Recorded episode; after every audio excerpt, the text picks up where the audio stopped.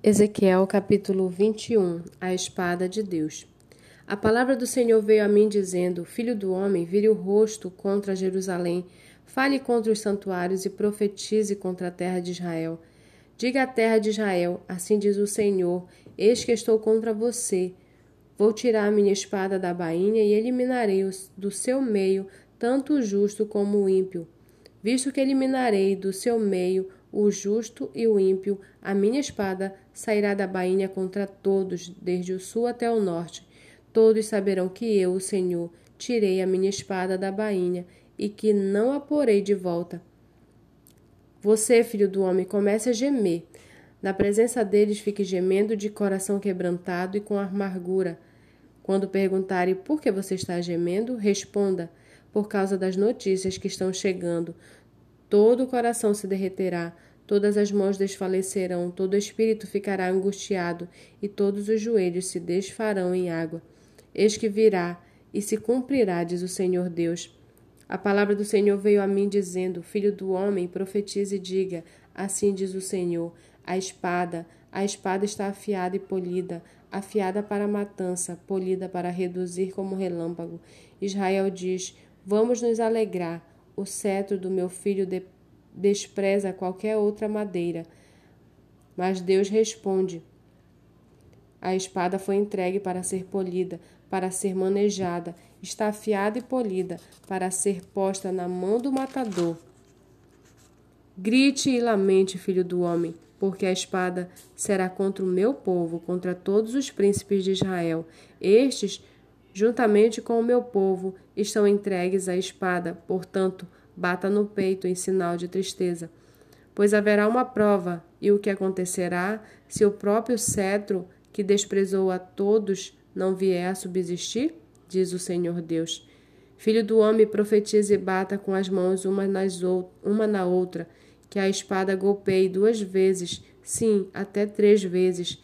É a espada da matança, da grande matança que os rodeia, para que o coração se derreta e se multipliquem os que tropeçam. Junto a todas as portas faço reluzir a espada. Ah, ela foi feita para ser raio e está afiada para matar.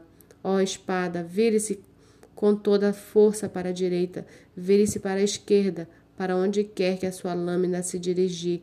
Também eu baterei as minhas mãos uma na outra e desafogarei o meu furor eu, o Senhor, falei.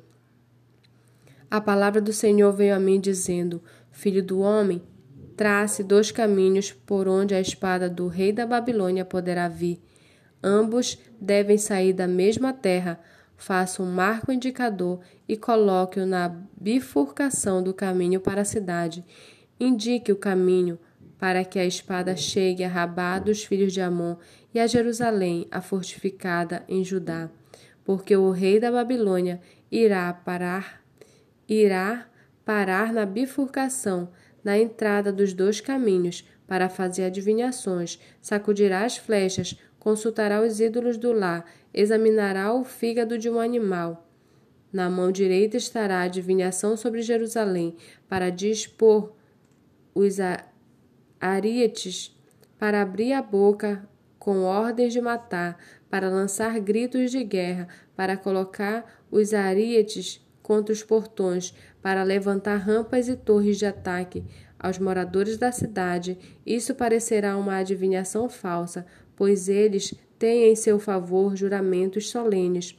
Mas Deus se lembrará da iniquidade deles, para que sejam presos.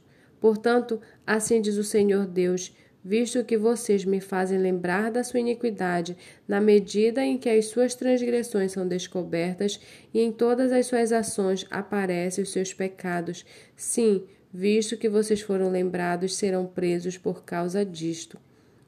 Quanto a você, profano e ímpio príncipe de Israel, cujo dia chegou no tempo do seu castigo final, assim diz o, assim diz o Senhor Deus Tire o turbante e remova a coroa.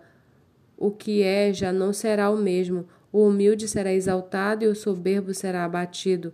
Ruína, ruína, as ruínas a reduzirei, e ela já não será, até que venha aquele a quem caberá o julgamento. A ele eu a entregarei. E você, filho do homem, profetize e diga: Assim diz o Senhor Deus a respeito dos filhos de Amon e a respeito dos seus insultos. A espada, a espada está desembanhada, polida para a matança, para consumir, para re reluzir como relâmpago. Apesar das visões falsas e das adivinhações mentirosas, a espada será posta no pescoço dos profanos, dos perversos, cujo dia virá no tempo do castigo final. Ponha a espada de volta na sua bainha, no lugar em que você foi formado, na terra do seu nascimento, eu o julgarei. Derramarei sobre você a minha indignação, assoprarei contra você o fogo do meu furor, e o entregarei nas mãos de homens brutais, mestres de destruição. Você servirá de pasto ao fogo. O seu sangue será derramado no meio da terra, e você não será mais lembrado, porque eu, o Senhor, falei.